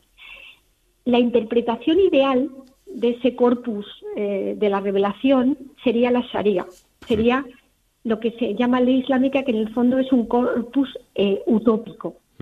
Lo que ha desarrollado el Islam a lo largo de los siglos es una jurisprudencia que te recibe otro nombre, no es Sharia, porque no es utópica, en la que se ha interpretado los textos, pero los juristas han sido siempre muy conscientes de que ellos solo eran intérpretes, es decir, que ellos no podían eh, de, de, reflejar la palabra eh, divina ni arrogarse ese derecho. Y lo han hecho recurriendo a otras fuentes eh, para, para, transmitir, para interpretar la palabra divina. La tradición del profeta, las tradiciones, que es el hadith, eh, otras fuentes como le, la, la, costumbre, la práctica legal. Todo eso ha generado una jurisprudencia en los largos de los siglos donde se interpreta el, el texto sagrado. Y esa interpretación ha llegado incluso a cuestiones eh, que están presentes en el Corán como la esclavitud y que sin embargo hoy en día está abolida en la mayor parte del mundo islámico y cuando existe pues existe también un poco de manera parecida a Occidente eh, de manera eh, ilegal y, y, no se ha levantado una voz diciendo la esclavitud está, está permitida en la, en la mayoría de los países. Ahora se ha resucitado en grupos islamistas como Boko Haram y demás, Mm. pero que eh, ha estado abolida durante un siglo sin, sin, sin, que haya habido mayor, mayor problema. Y está, y está presente en el Corán. Es decir, hay muchísimas interpretaciones del texto coránico. A veces también eh, se han suavizado las el, el, texto coránico. Por ejemplo, las penas canónicas impuestas en el, en el Corán son muy duras y no se han aplicado en la mayoría de los sitios a lo largo de la historia. Pero, pero sigue estando en el Corán. Sí, claro, porque el Corán no se puede mover, el Corán es inmutable, es la palabra de Dios. Claro. Lo que pasa es que eso no significa que haya que aplicarlo como un libro de leyes. Ya. Eh, entonces llegamos a la, a la, otra gran polémica que es el, el eh, hijab, el, el, velo o incluso la, sí. la indumentaria, ¿no? Porque eh, parece ser que, que, mm, que esta palabra, eh, como otras, sí. aparecen en el Corán, pero no hay ninguna doctrina concreta sobre la vestimenta de los musulmanes, sean hombres o mujeres. Claro, eh, podemos ir desde, desde el velo hasta el burka, ¿no? Pero de eso no, no dice nada el Corán exactamente. Eso es una cuestión cultural más que religiosa. Quiero Mm. decir, lo que pasa es que eh, durante eh, muchísimos siglos las mujeres del mundo entero, no solamente las musulmanas, se han cubierto. Mm. En España, hasta hace no tantísimos años, pues las mujeres llevaban mantilla, o se cubrían la cabeza en determinadas situaciones. Eso era una cuestión cultural. El, el, el problema, digamos, es que eh, movimientos islamistas, eh, a lo que en, en, el Corán se menciona solamente como decencia, como eh, lo han interpretado de una manera radical, eh, cubriéndose totalmente. Hay que tener en cuenta que esos movimientos islamistas impusieron, eh, eh, donde han tenido poder, eh, que es fundamentalmente dentro del islamismo suní en Arabia Saudí y dentro del islamismo shií en Irán, han impuesto cuestiones que habían sido tan solo culturales, como una cuestión religiosa. Han hecho una nueva interpretación que curiosamente no se había hecho desde los orígenes del Islam hasta eh, que, por ejemplo, en Arabia Saudí, Muhammad ibn Abdel Wahhab, en el siglo XVIII, empieza a, eh, eh, se adhiere a la, a la escuela jurídica eh, más literal de todas, que había sido la minoritaria en todo el mundo islámico, y eh, empieza a imponer cuestiones que habían sido eh, religiosas, culturales, en, en, ponerlas como religiosas. ¿Y Eso se extiende por el mundo, eh, sí. entre, entre, otras cosas porque eh, en el momento que Arabia Saudí empieza a tener mucho dinero por el petróleo, eh, también tiene mucho dinero para hacer eh, proselitismo, no del Islam, sino proselitismo del islamismo. ¿Y qué es la, qué es la islamología? La islamología es el estudio del mundo islámico, es una, es una, eh, es una ciencia. Y el que, el que se dedica a estudiar el mundo islámico, em, pues es un islamólogo, que a veces también nos llaman islamistas, porque eh, por- por- pues como se llama clasicista por asociación y claro, parecemos que nosotros somos los fundamentalistas islámicos, pero es la, es la ciencia que estudia el mundo islámico. Complicado todo, todo esto de, de- la- de las denominaciones, ¿no? Y puede incluso llevar a algún que otro, que otro error. Eh, por último, y no menos importante, Cristina, en, España estamos eh, viendo, sobre todo con esto de las redes sociales, ¿no? Que eh, nos hace interactuar a unos con otros y vemos que hay cierta tendencia, cierto movimiento a decir que eh, eh, los, los árabes, los moros, dicho de manera coloquial, nos están invadiendo literalmente en, España, esto o, incluso Europa. ¿Esto es así o, es una verdadera exageración? Yo creo que es una exageración eh, y además nunca la mayoría de los musulmanes no son islamistas, es decir, son gente que practica su religión, que creen su religión exactamente igual que los, los cristianos o los miembros de otras religiones, que vienen a trabajar, a hacer su trabajo de manera honrada y pacífica y no creo que haya tal invasión. Eh, siempre hay cuestiones, por, por ejemplo, eh, diferencias como el matrimonio, al, al casarse las mujeres entre como otros musulmanes, pues digamos que eh, eh, es más difícil la integración en el, familiar que con otras con, con otros emigrantes procedentes de otras de otras religiones. Pero salvo eso, eh, no creo que haya tal invasión ni, ni, ni tal problema. El problema eh, es, el, es el islamismo, es esa interpretación radical del Islam que no solamente es peligrosa para Occidente, se nos olvida muchísimas veces. Esa interpretación radical ha causado muchos muertos dentro del mundo islámico y cuando ellos ponen una bomba no les importa que el tren vaya abarrotado de musulmanes también que van a trabajar a su eh, trabajo honradamente. Sin duda, y además sin olvidar que los primeros perjudicados de, de esas acciones eh, violentas de los yihadistas, de los islamistas, eh, son, son los propios árabes o los propios musulmanes. ¿no? musulmanes, efe- efectivamente. Y cuando pusieron las bombas en Madrid, el tren iba lleno de, de, de- de, eh, eh, personas de origen marroquí, marroquíes que iban a hacer- su trabajo como el resto y que fueron víctimas también. Eh, ha habido atentados muy duros en países del mundo islámico. Ellos consideran que quien no piensa como ellos no es un buen musulmán, por tanto también le declaran hereje, eh, es el takfir, llamado, le declaran kafir, que es lo que ha dado cafre en español, la palabra, le declaran, le, decara- le declaran hereje y le da lo mismo que sea musulmán, que sea cristiano, que sea un- una persona agnóstica que va por la calle. Entonces ellos son víctimas eh, también de, de- de esos movimientos. El resto de la población no hay ningún problema, han venido a trabajar honradamente a Europa, como nosotros también fuimos emigrantes en un determinado momento de nuestra historia y, y, no, y no- y no, no hay tal invasión, me parece a mí. Aunque sea muy brevemente, pero no me quiero quedar con la duda, ¿qué tienen los eh, musulmanes contra el cerdo? ¿Qué, ¿Qué le pasa al cerdo? Bueno, eh, eh, tanto judíos como, como musulmanes no pueden comer carne de cerdo porque está eh, así establecido en, su, en sus textos eh, sagrados. El motivo es histórico, probablemente, eh, aunque claro, si yo fuera musulmana pensaría que Dios lo ha dicho y ya está. Pero en los motivos, eh, como no lo soy, pues eh, hago una y soy historiadora, hago una interpretación histórica. El cerdo es un animal que eh, te- transmite enfermedades. Una de ellas la triquinosis, como todo el mundo sabe, que es muy peligrosa. Entonces, era una carne que debía de, eh, además en, en- en climas cálidos, debía de provocar enfermedades y que causó un rechazo cultural que se acabó convirtiendo en religioso. Esa es una interpretación laica, digamos, de, esa situación. Lo cierto es que en eso creo que hay que ser muy tolerante. Ellos no, no pueden comerlo por, por su religión y hay que evitar que lo que da- dárselo que lo coman.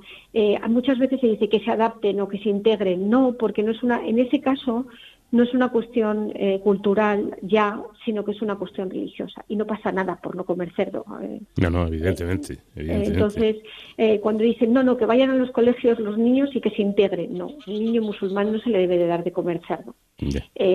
porque la, la, integración no consiste en, en, eso. Esa es mi, mi opinión mi, mi opinión personal. No cuesta nada no poner cerdo en y más ahora que hay tal cantidad de, veganos, vegetarianos, bueno, pues, pues, pues, si hay uno que no come cerdo... A mí me encanta el jamón y a mí.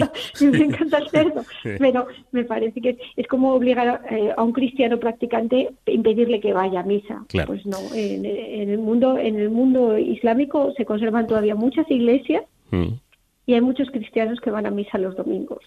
Y pero yo creo que una cuestión interesante porque está ahí a pie de calle, ¿no? Eh, distinguir conceptos y deshacer tópicos entre eh, lo que es Islam y lo que es islamismo y sobre todo eh, la parte que más nos preocupa, que es la violencia terrorista de, esos fundamentalistas, de esa gente absolutamente extrema, que no se vea como una generalidad entre el mundo árabe o, incluso el, el, mundo musulmán, que son una minoría, pero una minoría que, que pone no sé cuántas bombas en unos trenes y, causa eh, decenas de, muertos, pues es una minoría muy ruidosa, pero que no tiene que ver con la, inmensa mayoría. Pilar de la Puente, investigadora del Instituto de Lenguas y Culturas del Mediterráneo y Oriente Próximo del CSIC y autora del libro Islam e, e Islamismo. Muchísimas gracias por habernos atendido, porque yo creo que ha sido muy aleccionador todo esto que nos ha contado. A ustedes, muchísimas gracias. De cero al infinito.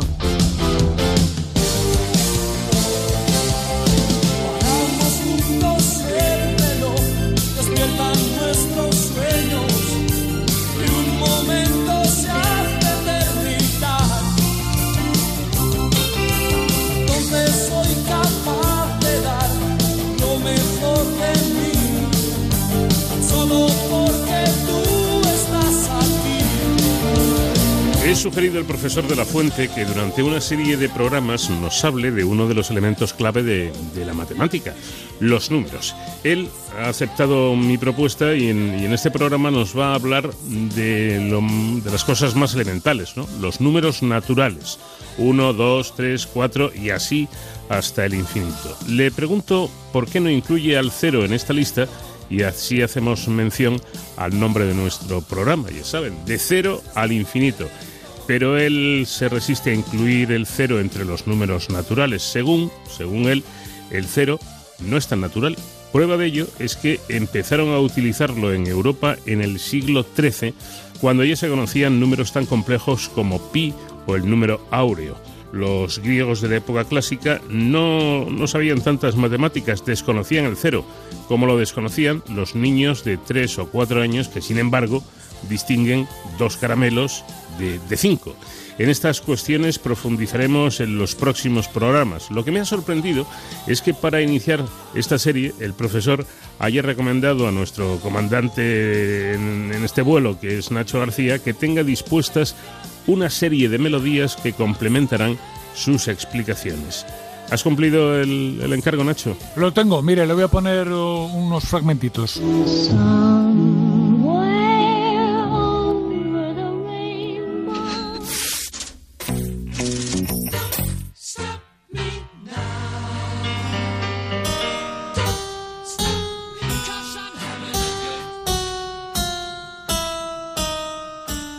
Bueno, para entender las relaciones de estas melodías entre sí y con las matemáticas, eh, está con nosotros, lógicamente, el profesor de La Fuente. Buenas noches, José David.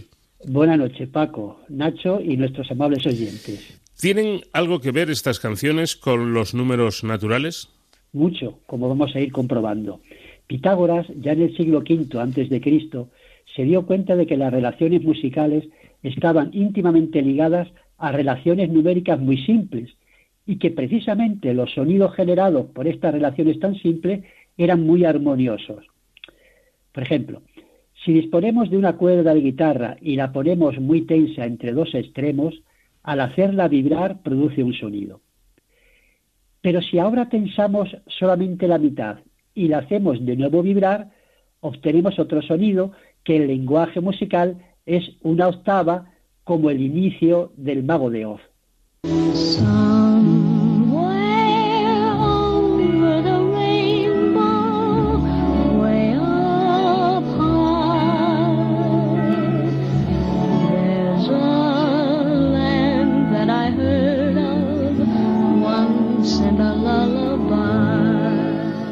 La octava musical, por tanto, se obtiene dividiendo una cuerda vibrante por la mitad y haciéndola vibrar una sola de estas partes.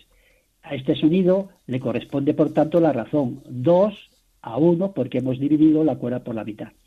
Del mismo modo, si ahora dividimos en tres partes la cuerda y tensamos dos de estas y la hacemos vibrar, obtenemos el sonido de una quinta. A la quinta, por tanto, le corresponde la relación 3 a 2. Si ahora dividimos en cuatro partes la cuerda y hacemos vibrar tres de estas, obtenemos el sonido de una cuarta. Es decir, la cuarta en música está ligada en matemáticas a la relación 4 a 3. Es decir, estas relaciones entre la música y las matemáticas fascinaban a Pitágoras y sus seguidores, para quienes los números gobernaban el mundo.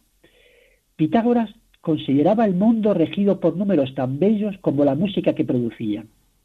Ahora sabemos que estas relaciones tan simples se dan en la naturaleza con mucha frecuencia.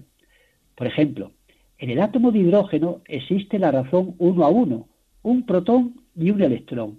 Y lo mismo ocurre entre el número de protones y de electrones de cualquier elemento que forma la materia, el oxígeno, el hierro, el potasio.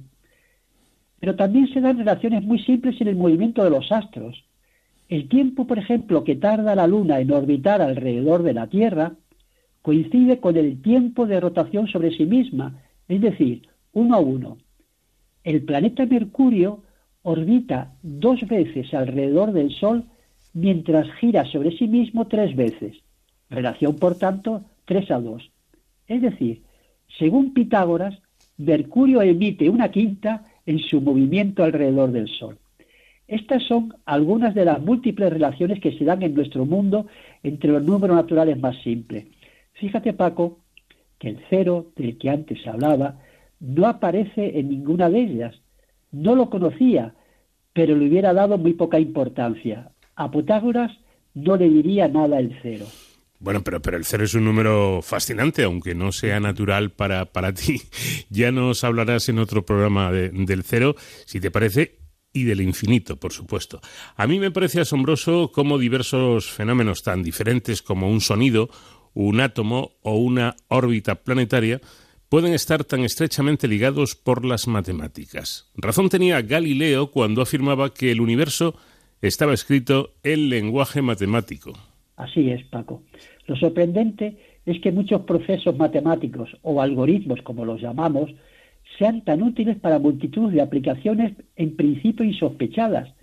Esta noche nos vamos a detener en la aplicación del cálculo del máximo común divisor de dos números naturales para descubrir patrones de ritmos musicales. El máximo común divisor que nos enseñaron y siguen enseñando en la escuela privada, eso te refieres, mm, primaria, a eso te refieres. Seguro que nuestros oyentes se acuerdan de este concepto. ¿Cuál es el máximo común divisor de 9 y 15? El 3, porque divide tanto al 9 como al 15, y no hay ningún número mayor que cumpla esta propiedad. ¿Te acuerdas, Paco, cómo se calculaban? A ver, se, descomponían en factores el 9 y el 15 y escogíamos los factores comunes a la menor potencia. Creo, Paco, que tuviste muy buenos profesores en matemáticas. Tú, entre ellos. bueno, no me refería a mí. Bien, pues el gran matemático Euclides, que vivía en Alejandría en el siglo III antes de Cristo, nos enseñó otro método muy sencillo que no entiendo cómo nos enseña en la escuela. Animo a, animo a padres y madres, abuelos y abuelas, a que se lo enseñen a sus pequeños. Simplemente consiste en hacer divisiones, sin calculadora. En este caso no valen las calculadoras. Por ejemplo, dividimos 15 entre 9 y obtenemos el resto que es 6. Ahora dividimos el divisor anterior 9 entre el resto 6. Y así sucesivamente. Es decir, vamos dividiendo divisor entre resto, divisor entre resto, divisor entre resto, hasta que el último resto sea cero. Pues bien, el último divisor empleado es el máximo común divisor. Pero lo interesante para lo que voy a comentar a continuación es fijarnos en los sucesivos divisores y restos. En nuestro caso, dos parejas, 9-6 y 6-3. Vayamos ahora al mundo de la música, en concreto a los ritmos. Sabemos que un ritmo consta de notas y silencios. Así, si las notas las interpreto como palmas fuertes y los silencios por débiles, un ritmo podría ser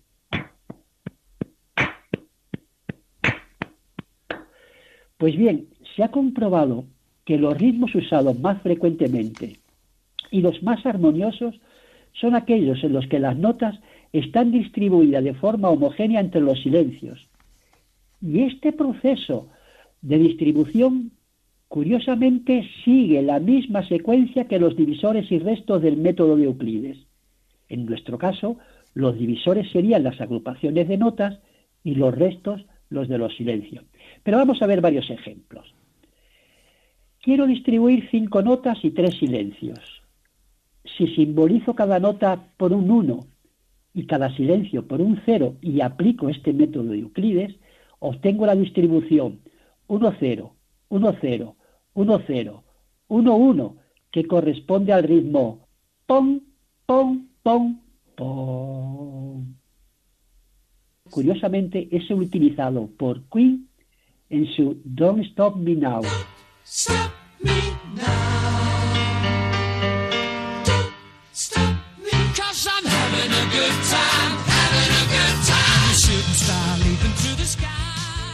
Maravilloso Queen. Bien, por eso a estos ritmos en los que las notas se distribuyen de forma homogénea se denominan ritmos euclidianos. El de Queen se denomina 8-5, ocho tiempos en los que distribuimos cinco notas y tres silencios. Pom, pom, pom, pom. Muchos cantantes y compositores de música clásica los utilizan aun sin saber nada de matemáticas ni del método de Euclides. Así el ritmo 8-3, que es es muy utilizado en el rock.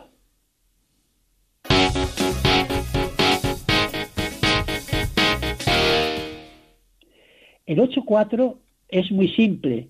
Un, dos, un, dos, un, dos, un, dos, como una marcha militar.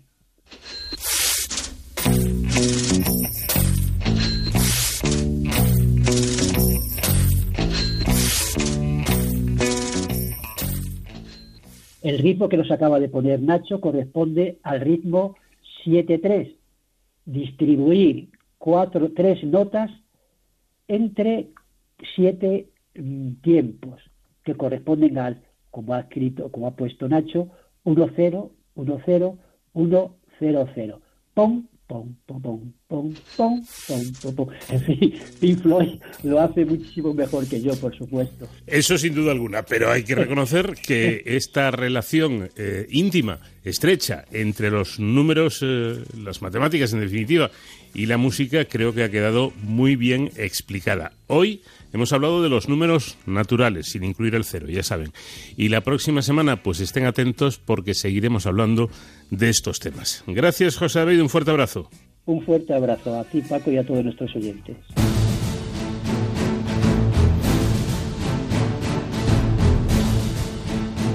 La seguridad y las emergencias es un asunto del que nunca nos olvidamos aquí en nuestra cita semanal en De Cero al Infinito. Y para ello siempre la sapiencia de nuestro experto en la materia, que es David Ferraro. ¿Qué tal, David? Buenas noches. Muy buenas madrugadas, Paco. Bueno, yo no sé si lo llamaría sapiencia o experiencia, no lo sé.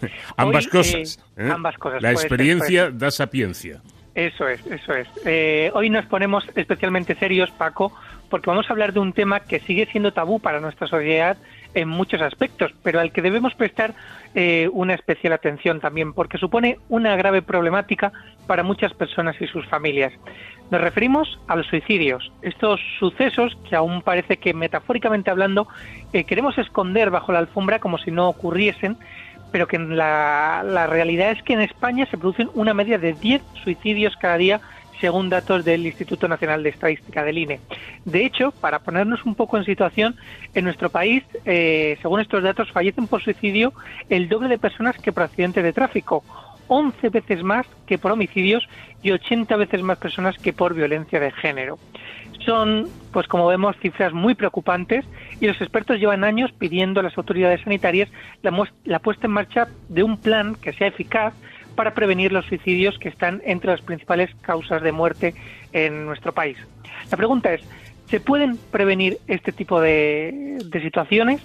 Esta noche hemos invitado a Pedro Martín Barrajón, que es responsable de la Red Nacional eh, de Psicólogos para la Prevención del Suicidio en el Centro de Psicólogos Princesa 81, al que, bueno, pues ya damos la bienvenida y muy buenas noches, Pedro. Muy buenas noches. Bueno, con estas cifras que hemos repasado, que, hemos comentado, eh, ¿podemos decir que el suicidio es un problema de salud pública?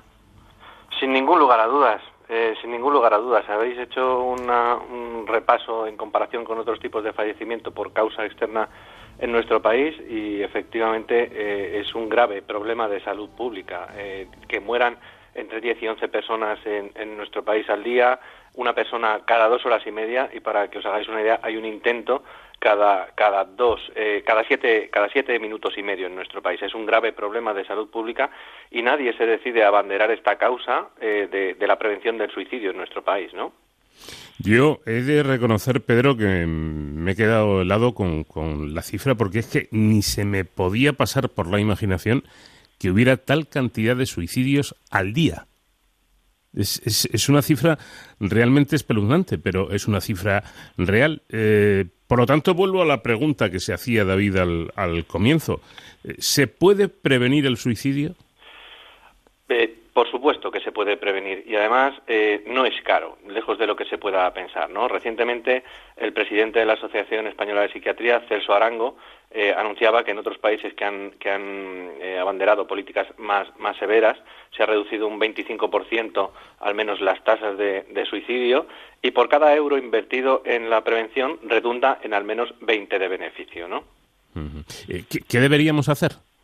Pues por supuesto, eh, empezar con, campañas de divulgación y utilizar el, gran efecto, eh, el poderoso efecto que tenéis los medios de comunicación, que se llama, eh, se viene hablando desde hace mucho tiempo del miedo de los, de los medios a comunicar por el efecto contagio, el efecto Werther. En los medios ejercen el efecto contrario, el efecto papageno, ¿no? Y desde 1999 la Organización Mundial de la Salud publicó cuáles serían las directrices que habría que, habría que emplear para publicar sobre, sobre el suicidio haciendo una labor preventiva, ¿no? Pues yo creo que esto es muy importante porque a mí, bueno, me imagino que a todos los que nos dedicamos a esto nos enseñaron que de los suicidios cuanto menos mejor en, delante de un micrófono, ¿no? Que, que, son noticias casi que hay que ocultar por lo que señalabas, por por esa por ese miedo a que esto genere más suicidios y resulta que es al contrario. Efectivamente, eso es, es, un, es un mito que está muy arraigado y que existe cierto temor por parte de los medios a la hora de publicar, pero efectivamente eh, puede ejercer ese, ese efecto papageno que se llama de, por el por el protagonista de la flauta mágica, de la ópera de, Mozart, ¿no? y, informando con rigor sobre los factores de riesgo, eh, los recursos de ayuda, eh, las señales de alarma, que no nos han enseñado a, detectar señales de alarma, por ejemplo, en un, en un familiar, a recursos de ayuda. Eh, por ejemplo, en nuestro país están proliferando un montón de asociaciones de supervivientes eh, que han sobrevivido, se les llama supervivientes a los familiares que han perdido a alguien eh, por suicidio porque se equipara su sufrimiento a alguien que ha pasado por un campo de concentración. Y afortunadamente se están, se están, están proliferando las asociaciones de, de supervivientes en nuestro país para intentar prevenir de una forma activa que esto vuelva a suceder, ¿no? Hablando de esas señales de, de alarma, ¿qué debemos eh, tener en cuenta? ¿Qué, ¿Qué, señales son estas que nos pongan en alerta ante un posible caso de suicidio de un familiar o de un conocido? Hmm. Bueno, pues eh, eh, yo creo que aquí habría que hacer una distinción clara, ¿no? En primer lugar, factores de riesgo y en segundo lugar, factores precipitantes, y me explico. Actualmente eh, se, considera el suicidio como una manifestación de una enfermedad mental, ¿no? Está, está asociado muy, mucho a la, a, la, a la, enfermedad mental y esto es una atribución bastante reduccionista porque como comprobamos en la emergencia, eh, diariamente hay personas que se quitan la vida que no tenían ningún antecedente de enfermedad mental.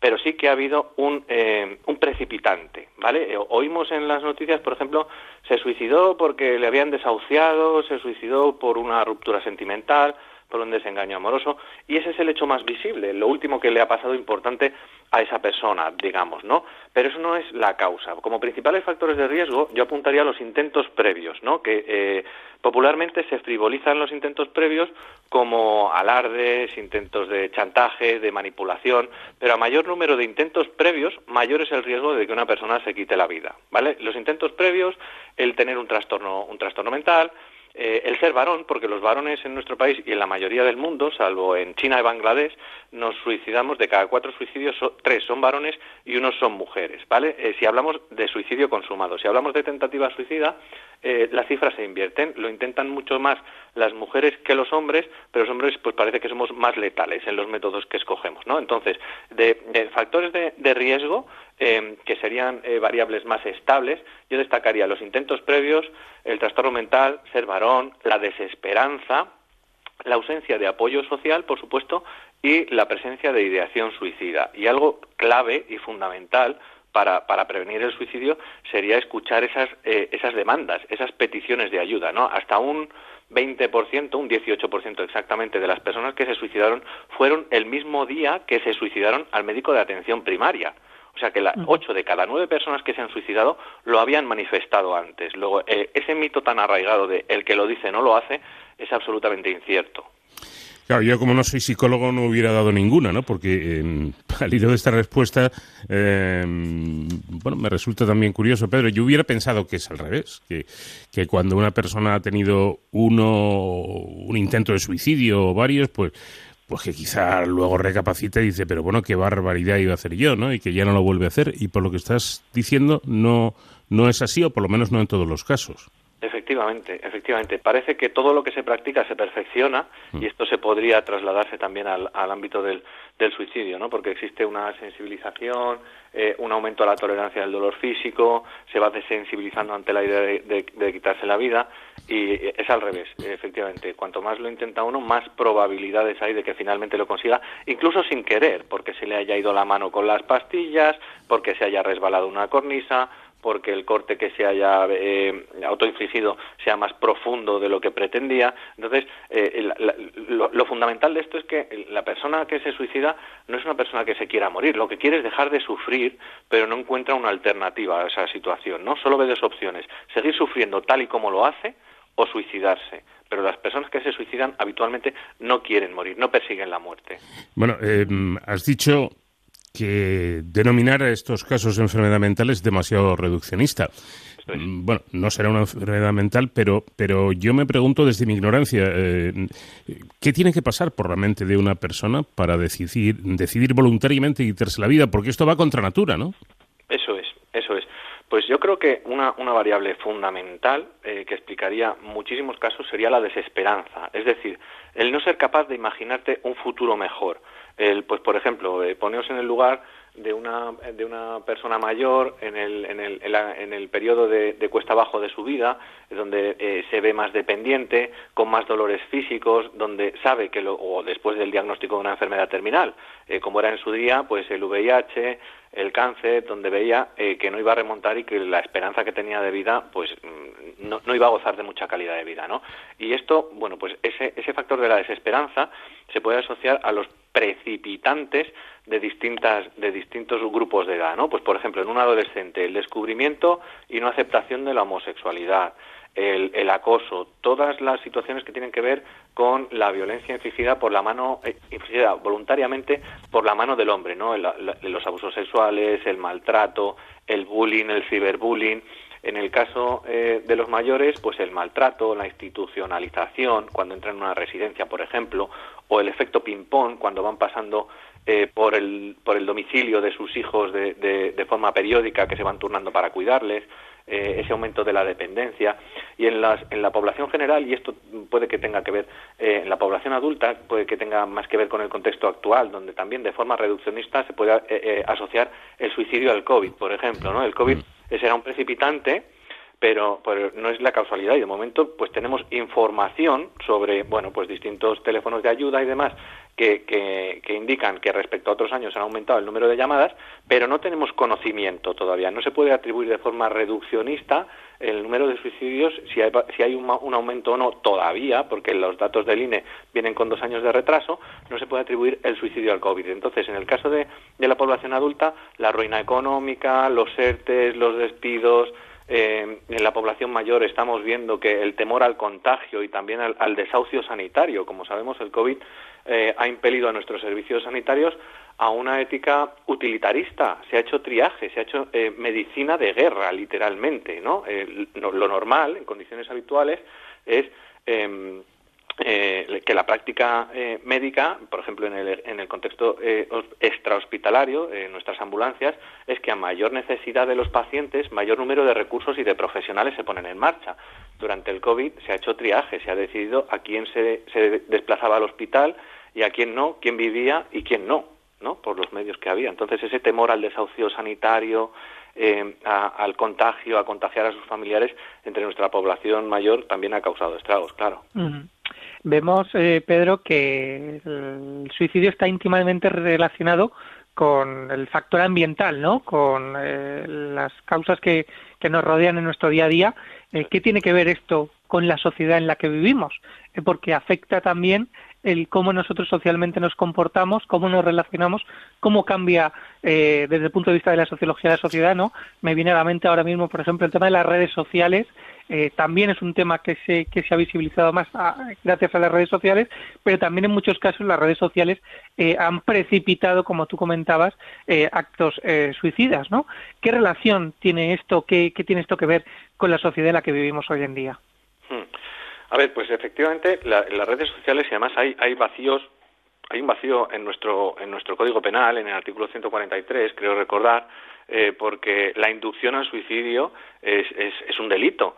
Y en determinadas redes, bueno, pues ya sabéis eh, la cantidad de, eh, de challenge, de retos y demás que han surgido, que si el, momo, la ballena azul y demás, donde se propone una serie de retos a, un colectivo vulnerable, que, que es la, los adolescentes, eh, que, que, efectivamente pueden, pueden verse involucrados en, esa, en una situación de riesgo en estos peligros. ¿no? Entonces, las redes sociales, que es una forma eh, muy anónima eh, de, de, comunicarnos, donde además el riesgo, de, por ejemplo, del ciberbullying es mucho. Antes el acoso escolar duraba de lunes a viernes de 9 a 5 de la tarde.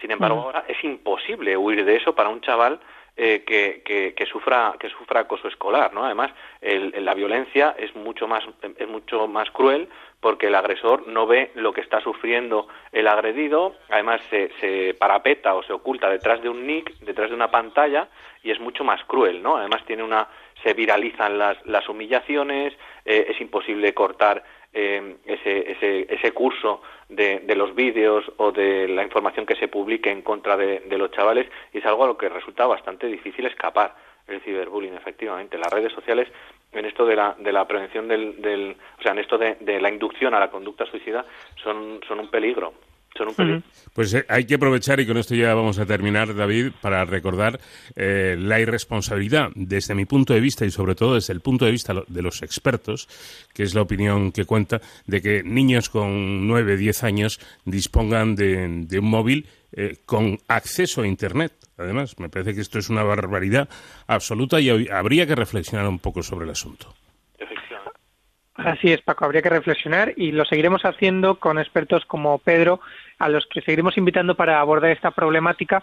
Ya vemos que, bueno, no es baladí y que desde aquí, pues siempre vamos a intentar mejorar eh, o ayudar a la sociedad en, este aspecto. Pedro Martín Barrajón, responsable de la Red Nacional de Psicólogos para la Prevención del Suicidio en el Centro de Psicólogos Provincial 81, muchísimas gracias por atendernos. Muchísimas gracias a vosotros, por supuesto. Bueno, pues hasta aquí nuestros héroes sin capa de esta semana y la próxima más. Gracias, David. Un abrazo. Hasta la semana que viene y ya saben, protéjanse.